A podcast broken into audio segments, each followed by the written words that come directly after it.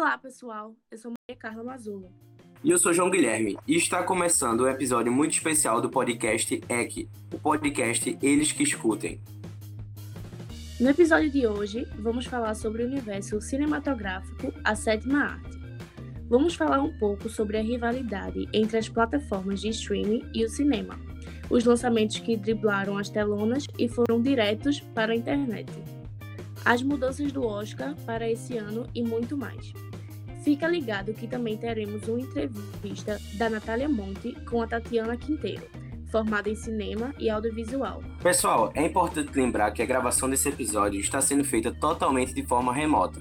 A situação no país em relação à Covid-19 nessa segunda onda é muito preocupante. E por isso, quem puder, fique em casa, usa máscara e caso precise sair, higienize as mãos com álcool em gel, beleza? Dito isso, vamos continuar. Em nossa bancada virtual, também temos a ilustre presença da Lorraine Nascimento. Lorraine, seja muito bem-vinda ao nosso programa e pode se apresentar para todos os nossos ouvintes. Olá, tudo bem? Maria Carla, Jô Guilherme. É, eu sou Lorraine Nascimento, eu sou comunicóloga, é, com especialização em rádio, TV e internet e sou estudante de cinema. Também faço pós em comunicação institucional, então assim, vivo comunicação. Gosto muito da, de, de pesquisa também, pesquisa estudos culturais é, e estudos interativos e gosto muito de documentários. Bem-vindo ao Raine. E para começar, a gente vai dar uma olhada rápida no cenário atual. Já no início do isolamento social em março do ano passado, foi visto um crescimento no consumo das plataformas de streaming. Uma pesquisa realizada pela Conviva, né, empresa especializada em inteligência integrada de dados, os serviços de, de streaming cresceram 20% globalmente apenas em março do ano passado, em comparação com os números de fevereiro do mesmo ano. Só na América Latina, os números saltaram quase 30% no período analisado. Outro padrão de consumo impactado, de acordo com a mesma pesquisa, foram os horários de reprodução dos conteúdos. O consumo durante as 10 da manhã até as 5 da tarde aumentou 40% apenas no Brasil. A plataforma Telecine Play, do canal de TV por assinatura Telecine, foi a que mais se destacou, registrando um crescimento de 400% por número de cadastros e um aumento de 100% no número de filmes assistidos durante o início do isolamento. Do outro lado da moeda, com o começo da pandemia, o cinema sofreu com um número reduzido de exibições, adiantamento de lançamentos, salas fechadas, festivais cancelados e a paralisação de muitas produções. E com isso, fez com que a bilheteria mundial do cinema sofresse uma queda de 71% no ano passado. De acordo com a pesquisa da Gower Street, uma empresa focada em tecnologia para entender a indústria cinematográfica, apenas no Brasil, o número quase alcançou a marca dos 80%, de acordo com a pesquisa feita pela revista Veja. Então, Lohane, estudando cinema e audiovisual, o que essas mudanças e esses efeitos da pandemia no cinema e nas plataformas de streaming representam para você? Então, é, a questão da pandemia, ela veio como uma crise para todas as áreas né, de, de é, profissionais. E assim também foi com o cinema, né? Principalmente a questão do cinema físico, né? Que são as salas de cinema, né, às quais a gente vai. É, mas que, por outro lado, a gente vê uma, um, um, forte crescimento do, do cinema nas plataformas de streaming.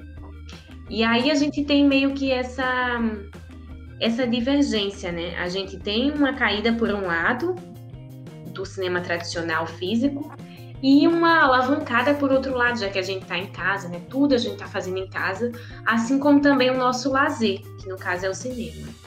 Então, assim, eu acredito que, apesar de, de ter de, desse, de todo esse desafio, tanto do, da venda da bilheteria, quanto da produção, né? Porque muitas produções tiveram que parar ou se reinventar, né? Fazer a distância é, mas acredito que, é, além desse desafio que a gente está vivendo na, na, durante a pandemia, a gente também tem essa nova perspectiva né, de mudança e de se transformar em meio a, a esse ambiente, desse momento que a gente está vivendo, né?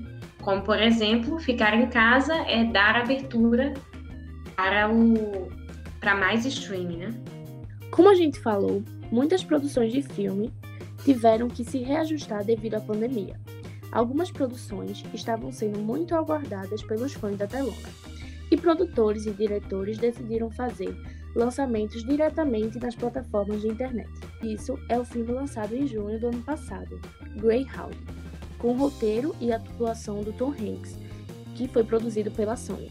Obviamente que ele estava previsto para estrear nos cinemas ao redor do mundo, mas com a pandemia, ele estreou diretamente pela Apple TV Plus, a plataforma de streaming da Apple, que comprou o direito do filme por 15 anos. Até então, esse foi o investimento mais alto que a empresa da maçã mais famosa do mundo realizou, pagando incríveis 70 milhões de dólares pelos direitos autorais do longa, que envolveu disputa contra a Netflix. Durante esses 15 anos, a Apple poderá exibir o filme em todos os países no qual sua plataforma está disponível, menos na China. Lá, a Sony continua com o direito apenas para si. Outro exemplo foi a decisão da Universal Studios em lançar o filme Trolls 2, diretamente no streaming sem passar pelas salas de cinema nos Estados Unidos. Essa decisão gerou um atrito com a AMC, a maior rede de cinemas e exibição do país. E ao saber que a Universal Studios não ia exibir seu filme em suas salas, a AMC afirmou que iria boicotar todos os filmes do estúdio. Após um longo acordo, ambas as partes decidiram que, sim, o filme passaria nas salas de cinema durante três finais de semana e só após 17 dias o filme poderia ser distribuído pelas plataformas sob demanda. O acordo garantiu também que a AMC ficaria com 10% das vendas do estúdio nas plataformas em território norte-americano. Esse acordo trouxe uma ruptura na política do home video, que é o tempo que os filmes levam após sair dos cinemas para chegar nas televisões, seja por canais abertos ou por assinatura e as plataformas sob demanda. Antes do acordo, era em média três meses para que o filme saísse das telonas para chegar nas telinhas no conforto de casa. E com essa rapidez em chegar nas casas, muitas pessoas, mesmo com saudade da experiência que o cinema fornece, começam a perceber que há muito mais experiência, como pode escolher o que assistir em qualquer lugar, em qualquer hora, com poucos cliques, além de economizar com todos os gastos que o cinema tem, estacionamento ou passagem, seja de ônibus ou Uber, os ingressos, os lanches, Agora imagina isso tudo quando é uma sessão em família. E você, Lohane, tem sentido muita falta das experiências dentro dos cinemas ou já está mais acostumado à sala de casa? Porque, por exemplo, algumas críticas e comentários sobre o filme de Tom Hanks foi justamente que o filme seria muito melhor sendo visto com toda a experiência que o cinema oferece. Então, acostumada, né? A gente se acostuma por conta do tempo, mas é, a experiência de ir ao cinema, daquela a questão da construção da sala do cinema, né, que é feita para lhe vedar, para você ter aquela experiência única. Isso é muito difícil a gente ter em casa, né? Então, assim, eu acredito e, e gosto muito dessa questão do streaming, porque, como o João Guilherme falou, tem toda essa, essa coisa da democratização né, do, do cinema, né? Ele está ali por um preço justo que você paga por mês e você pode assistir diversos títulos, o que não acontece no cinema físico, que você compra um ingresso é, a cada filme, né, a cada sessão. Mas assim, são experiências diferentes e as duas são experiências muito boas, né? A, a experiência de você sair, ter o lazer, ter, ir ao cinema e a experiência de você fazer o cinema em casa. Tem até um, um, um pesquisador, um teórico chamado Arlindo Machado, que ele tem um livro chamado é, Pré-Cinemas e Pós-Cinemas, né? É um livro sobre história do cinema mundial. Mas dentro desse livro, ele, ele tem um termo chamado situação cinema. Um termo que ele já pegou de outro autor também. E essa questão de você, o que é a situação cinema?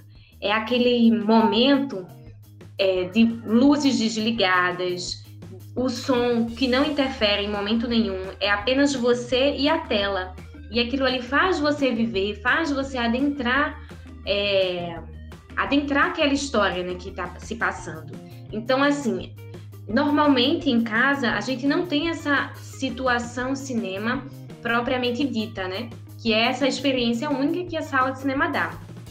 Porém, a gente dá um jeitinho, né? A gente faz uma pipoca, desliga a luz, liga a TV e curte essa sessão que o streaming oferece. Pois é, Lohane, é, é, bem complicado mesmo, né, se acostumar a essa, essa nova era.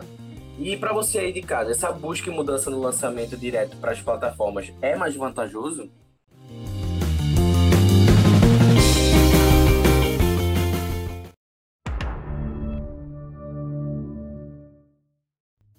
A gente sabe o quanto é difícil fazer cinema no Brasil.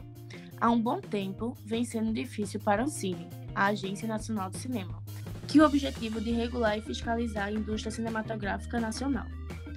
Além do que, no país há um pouco mais de 3.500 salas de exibição apenas em 2019 e muitas cidades não possuem cinema.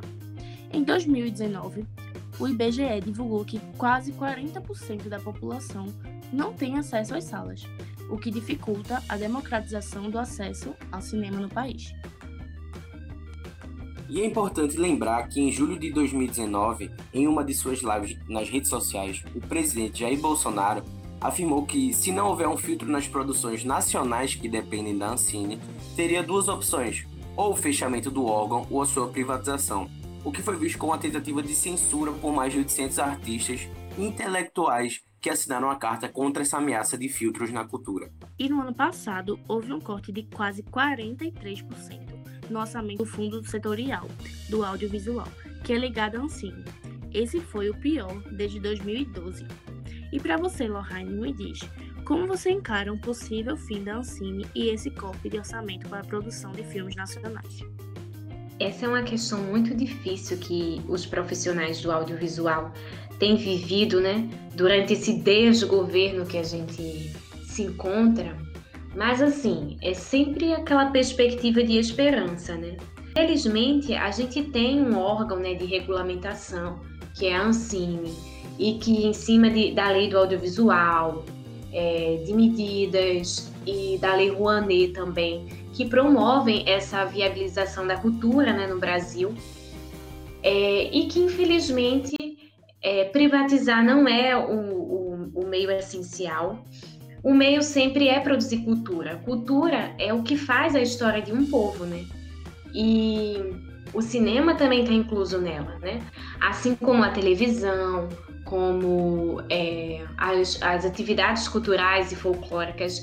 E assim, acredito que o momento agora, é, em relação a tudo que a gente está vivendo e mais especificamente falando, em relação à profissão do audiovisual e do cinema, é a esperança, né? A esperança de dias melhores, de governos melhores que virão e assim, e que essa chama que a gente tenha não se apague, né? Porque a gente precisa lutar, né, para que isso não é, caia à tona, né? Que a gente não é, perca esses direitos profissionais que nós temos e mais ainda esses direitos de produzir é, a nossa cultura.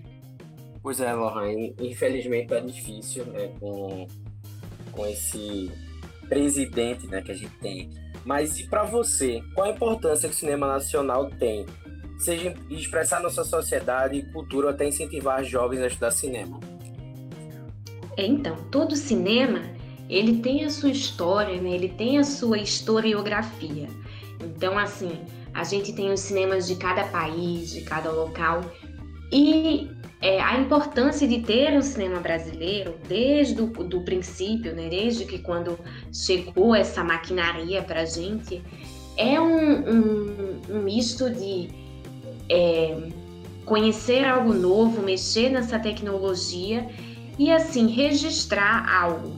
Porque é, fazer cultura é, envolvendo a arte, ou, ou seja, a sétima arte, é a gente registrar a memória é a gente registrar essa memória que vai ficar no tempo, que vai ficar na história e que a gente pode trazer para dentro do filme. Então, o cinema nacional ele é importante por isso, porque ele registra a memória do, do, da nossa nação, né? Tanto numa forma de documentar quanto numa forma de ensinar por meio de ficção o que é a nossa vivência, o que é a nossa a nossa cultura, o, o que é o Brasil, né? Então, assim, e mais do que nunca, é, quando a gente tem um, uma valorização do governo, uma valorização do povo em relação ao que a gente produz, a, a gente incentiva essa profissão a crescer. Então, assim, por, por mais cinema brasileiro, para que a gente incentive mais pessoas a ser cineastas, a realizar seus sonhos, porque Hollywood é um pouco longe, né? Então, o que a gente não faz aqui? O que a gente não incentiva aqui? Porque a gente não, não, não faz a nossa, o, o nosso cinema, né? O nosso, as nossas estrelas, né? Os nossos curtas-metragens, os nossos longas-metragens e fazer muito sucesso, como por exemplo o Paulo Gustavo fez, né, que ficou conhecido mundialmente e que vendeu muito em bilheteria, por exemplo, com Minha Mãe é uma Peça. Então é isso, é a gente valorizar e ver como o, o trabalho nacional de cinema é, tem força, né, e é lindo.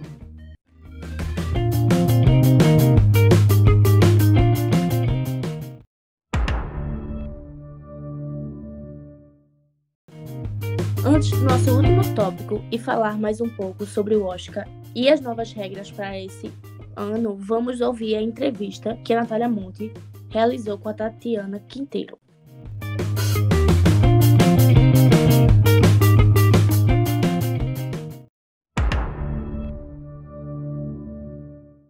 Vamos conversar agora com Tatiana Quinteiro, colombiana, formada em fotografia pela Academia de Arte Guerreiro e rádio e televisão pela Unificada Nacional, as duas em seu país de origem. Aqui em Pernambuco, Quinteiro se formou em cinema e audiovisual pela Universidade Federal de Pernambuco. Atualmente é mestranda na área de comunicação comunitária. Tatiana produziu e foi diretora de fotografia e iluminação do curta E o Verbo se fez carne, que até maio de 2021 foi o curta do UFPE mais premiado nacionalmente e internacionalmente. Tudo bem, Tatiana? Oi, obrigada pelo convite. Poderia falar um pouco sobre a sua pesquisa do mestrado? Sim, é bom. É, a pesquisa que eu estou desenvolvendo no mestrado, ela na realidade pretende fazer uma análise crítica, uma pesquisa qualitativa dos impactos da comunicação que está sendo realizada pela comunidade Chucuru de Ororubá e na mesma comunidade indígena Chucuru de Ororubá. É, só para lembrar que ela está localizada na zona rural agreste aqui de Pernambuco, numa cidade que se chama Pesqueira. Aí, esta pesquisa é basicamente direcionada à comunicação comunitária, comunicação alternativa, ver e entender a necessidade, mas sobretudo a importância deste tipo de comunicação. Né? Sabemos que comunicação comunitária é aquela desenvolvida de forma democrática né, por grupos subalternos em comunidades, em bairros, em espaço online, por exemplo. Aí ela tem sido bastante utilizada e estrategicamente, né, assim, por, por vários grupos, assim, é, ela é utilizada basicamente para fazer contestação de direitos, promoção de cidadania, transformação social. Um claro exemplo de comunicação comunitária e da importância, na realidade, dela e da comunicação alternativa é o que hoje vemos é, na Colômbia, que está acontecendo, a, a cobertura dos protestos, das manifestações que estão acontecendo.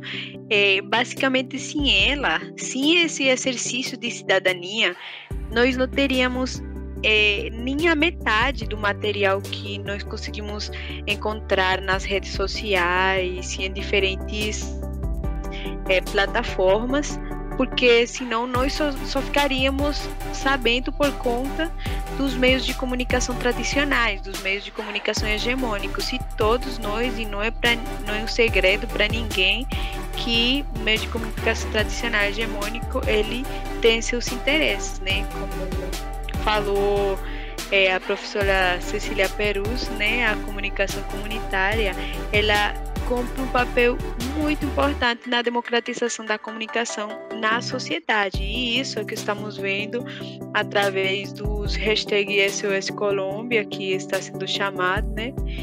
É, é esse basicamente o, um exemplo essencial da comunicação comunitária alternativa. Agora retomando para o nosso tema central, Tatiana, é uma pesquisa divulgada em 2020 pela Comparitech, que é uma empresa que analisa o mercado de tecnologia, mostrou que a Netflix tinha, até 2020, 182 milhões de assinantes no mundo. Ainda segundo a Comparitech, também em 2020, o Brasil foi o terceiro maior mercado da Netflix. Serviços de streaming como Amazon Prime, Disney Plus, entre outros, né, também conquistaram um lugar no mercado. Como cineasta, quais fatores parecem explicar o sucesso do streaming no mundo? Bom, é, o streaming na realidade ele é, esse é um caminho que eu acho, né, pelo menos no meu entender, é um caminho que essa direção não poderia ser outra. A, a, realidade é que é a digitalização ela é uma realidade que não pode ser detida. Agora, eu acho que o, o fenômeno crescente nesse, nesse sentido foi também né, é, impulsionado pela pandemia, porque ele agora está sendo muito consumido, assim, basicamente que duplicou, triplicou é, e acelerou o processo que ele já, vem, já vinha acontecendo e já iria acontecer necessariamente, né? Porque é, tudo está sendo digitalizado agora e, e é um meio de meio alternativo, querendo ou não, né? De, de uma janela de exibição de cinema. Então eu acho que não, não, não teria um, um, outro caminho assim para ser feito. O fato foi que acelerou.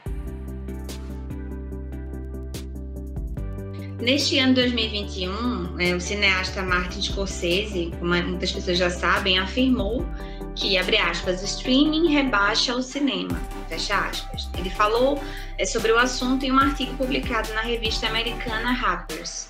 A lista de filmes indicados ao Oscar 2021 tinha nomes como Mank e O Sete de Chicago. Né? Ambos são produções de streaming. É, Tatiana, qual o impacto da visão de Scorsese sobre o streaming dentro desse contexto em que o serviço tem, como você falou, inevitavelmente, por conta da digitalização, né, crescido tanto? Eu acho que eu concordo, eu tenho que concordar com o Scorsese quando ele faz uma crítica direcionada exatamente ao fato do cinema ele virar basicamente um conteúdo. É, ele esvaziando ele, sabe, de como como obra de arte, sabe? Não, não significa que aqueles filmes que estão sendo produzidos lá não sejam obra de arte. É, eu, ao meu entender e, e o que eu acho que ele se refere é ao fato de dele fazer parte de uma grande de um grande catálogo onde você tem variedade de conteúdos que muitas vezes você se perde dentro deles. E nesse sentido, é, é quando ele fala que parece esse tipo de plataformas parecem democráticas, mas não são democráticas, porque eh, nós estamos falando de algoritmos, né? Nós estamos falando de que você vai procurar um filme e a partir desses filmes que você procura, esse algoritmo ele vai perfilar seus filmes e ele vai fazer sugestões e ele vai direcionar aquilo ali que você está querendo é, assistir entre aspas, mas não é o que você quer assistir, o que ele é, aquele algoritmo está empurrando para você. Então, então nesse sentido é a crítica, porque a crítica porque você não está indo é, mais no cinema, ver um cartaz e escolhendo é, o filme ao seu gosto, ou então pela sinopse, ou então pelo cartaz, ou então pelo trailer, sabe? Você agora está sendo meio que é, influenciada por um algoritmo. E eu acho que eu tenho que concordar, na realidade, com aquilo. Não, não, não, não parece do todo descabido, na realidade. Tatiana, como a gente tem visto, o streaming tem crescido bastante, tem tomado um, tem conseguido um espaço, né? Melhor dizendo. É, tanto que foi indicada ao Oscar, né? Mais de uma produção do streaming foi indicada ao Oscar. Tenho visto algumas pessoas questionarem isso e com certeza o questionamento de outras tantas pessoas, né? É, como é que fica né, essa divisão de espaço? O streaming com as salas de cinema? Elas, ela, cada uma tem seu, tem seu espaço nesse contexto ou uma pode acabar eventualmente tomando o lugar da outra? Bom, eu acho que o, não é, não se vê como uma ameaça como tal. É, o fato de plataformas de streaming é, ter esse conteúdo, sair e crescerem a cada vez mais. Eu acho que não é uma ameaça, vamos dizer, é, a um curto ou mediano prazo. Se ela, elas vão seguir crescendo e vão ter uns outros desenvolvimentos na, como plataforma e nós não sabemos exatamente a direção que o cinema vai tomar nesse sentido. Eu acho que as salas de cinema elas são ainda bastante importantes, ainda tem um, muito público que que e prioriza o fato de ir numa sala de cinema, de assistir um filme de forma tradicional, é, não agora neste período, né? Mas nós entendemos que, por exemplo, é, salas de cinemas têm sido retomadas por exemplo, aqui na cidade, o Teatro Parque e tudo mais, têm sido retomadas, têm sido é, valorizadas, sim, ultimamente. Só que é, nós também não podemos negar a existência desse tipo de plataformas, desse tipo de, de formas, novas formas de fazer filmes, novas janelas de exibição. E o fato delas, por exemplo, entrarem no, no Oscar como categoria, eu acho legítimo, porque senão seria se negar a esse tipo de, de acontecimentos que estão latentes e estão palpáveis. Então, eu acho legítimo que exista, porque festival é dividido em categorias. Ela não vai estar na mesma categoria, nem concorrendo é, nos mesmos modos de se ver as categorias. Ela vai ter uma categoria especial e eu acho que é legitimar a assistência dela e saber que está e nós temos que conviver com isso. Agora, é, o cinema, a direção do, do cinema como tal, nós não sabemos, né? Mas está aí. A plataforma digital Retina Latina traz como parte do seu conteúdo somente filmes latino-americanos. Os organizadores afirmam que, diferente de outras, né, o alvo da plataforma não é o cinema como algo lucrativo. Tatiana, qual é o papel de uma plataforma como essa na era do streaming? Sim, é, esta plataforma, este tipo de plataforma, na realidade, é, o papel delas é bastante importante. É, Retina Latina, por exemplo, que, que comentou agora, porque elas elas é, começando, ela é uma plataforma aberta, ela não é paga, ela é uma plataforma que você assiste online de forma gratuita e ela não só é, nela não só vamos encontrar é, longa-metragens, vamos encontrar média-metragens, vamos encontrar curta-metragem, vamos encontrar documentário, ficção. Então, ela dá uma importância e dá uma visibilidade à produção cinematográfica que está sendo é, produzida, né? Vamos, vamos redundar aí na palavra, em Latinoamérica. Então, é, na atualidade. Então, é uma, é uma importância gigante, uma importância grande que, que exista esse tipo de plataformas, porque, como sempre se repete o padrão, né, nós encontramos plataformas que vão tomar o lugar hegemônico, né, vão dizer a Netflix, é, Amazon, Amazon Prime, é, Disney Mans, elas eh, são de massa, sabe? Elas são vão tomar o, o o espaço de, de plataformas hegemônicas. Vamos, vamos criar aqui um tema, mas agora um conceito, desculpa. Mas agora é, nós temos que valorizar esse tipo de, de plataformas alternativas e que valoriza no cinema especificamente latino-americano. Tatiana, você poderia deixar para os nossos ouvintes recomendações suas, quanto cineasta, de filmes interessantes para se ver, para se assistir uh, no Retina Latina? Sim, claro. Eu vou fazer. É, bom, na, em Retina Latina, nós encontramos bastante, uma coisa que é, tem um catálogo bem grande é, mas tem principalmente é, documentários que eu gosto muito, que de fato são colombianos. Tem um documentário que se chama O Chui, que é um retrato sobre um povo indígena Wiwa, que é da Sierra Nevada de Santa Marta, que é um, nevado, uma montanha né, de gelo que tem na na Colômbia, reserva natural. Tem outro documentário que é o Nhankara.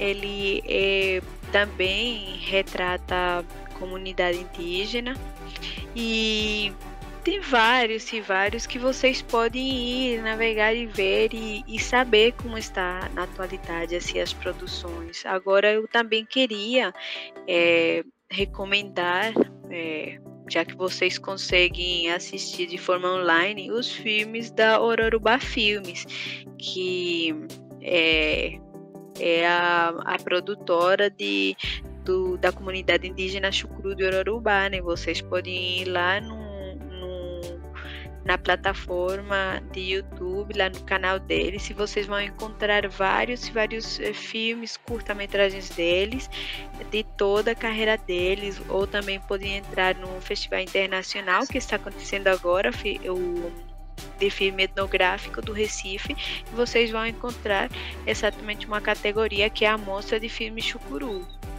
Então, agora o, o bom assim da abertura digital é que você tem mais acesso a, a produções que antes você não conseguia, sei lá, se deslocar até outros estados para poder participar de festivais. Agora eles têm uma abertura que você consegue é, ver as produções que estão sendo feitas nos diferentes locais, seja no, no Brasil ou seja é, a nível latino-americano, né?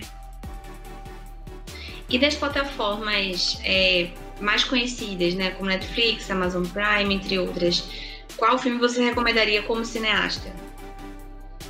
Bom, nós encontramos, por exemplo, no catálogo da Netflix, é, dois filmes que eu acho bem interessantes de assistir e que eu recomendo que foram agora indicados né, para o Oscar. Tem um que levou uma estatueta, que é A Voz Suprema do Blues, e, e tem outro que é o Tigre Branco. Esse também eu recomendo. E tem vários, parece que tem uns seis mais ou menos que foram indicados, mas esses dois eu é, é minha recomendação. Eu gostei bastante. Tatiana, muito obrigada pela sua participação e contribuição aqui com a gente. E nós ficamos por aqui. Obrigada a vocês.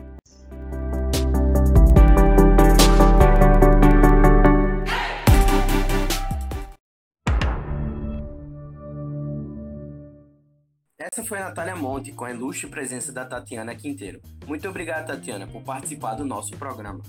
E para falar mais do Oscar, sabemos como o ano passado e esse tem sido bem diferente de tudo aquilo que já vivemos, e por causa disso, todo mundo teve que se adaptar. Para o Oscar não foi diferente. Para a edição deste ano, que foi no dia 25 de abril, algumas regras mudaram bastante, começando com a data que foi fora do comum. Antes, o Oscar acontecia em fevereiro e, por causa da pandemia, esse ano foi exibido no mês de abril. E para concorrer às indicações, antes os filmes precisavam ser exibidos em cinemas de Los Angeles por pelo menos sete dias. Precisava que fossem estreados e exibidos entre os dias de 1 de janeiro a 31 de dezembro do ano anterior ao evento. No caso, para esse ano, os filmes deveriam ter sido lançados e exibidos entre 1 de janeiro até 31 de dezembro de 2020. Mas aí está uma das grandes mudanças da regra, os filmes que foram lançados até 28 de fevereiro desse ano também tiveram chance de concorrer.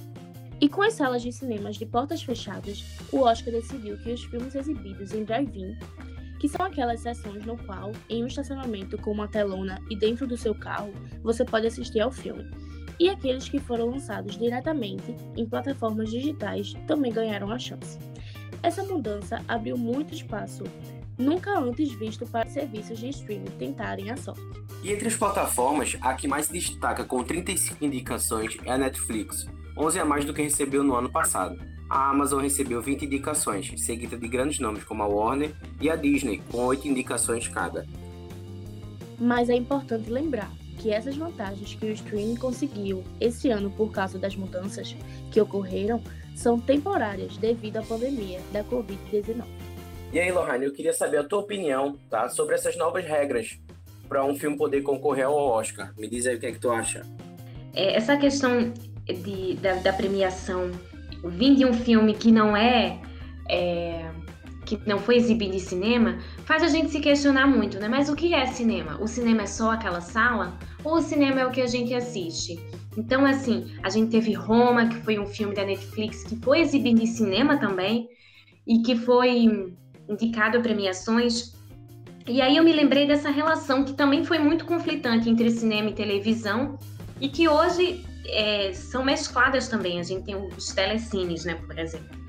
E então. Antes de encerrar, temos algumas dicas de filmes para você.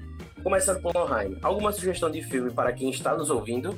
Os filmes que eu trouxe, eu trouxe na verdade dois, que é de um cineasta que sempre é, teve essa ligação televisão e cinema, que é o que a gente está discutindo aqui, que é o jornalista e cineasta Eduardo Coutinho. Ele foi um dos maiores documentaristas e tem filmes belíssimos.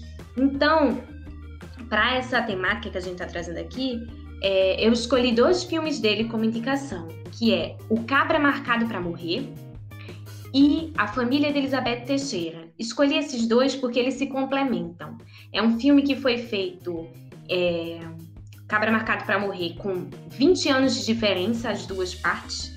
E depois A Família de Elizabeth Teixeira, que é uma continuação dessa trilogia desses filmes. É um filme que mescla essa questão do jornalismo, né, é, da televisão, né, é um documentário, com o cinema.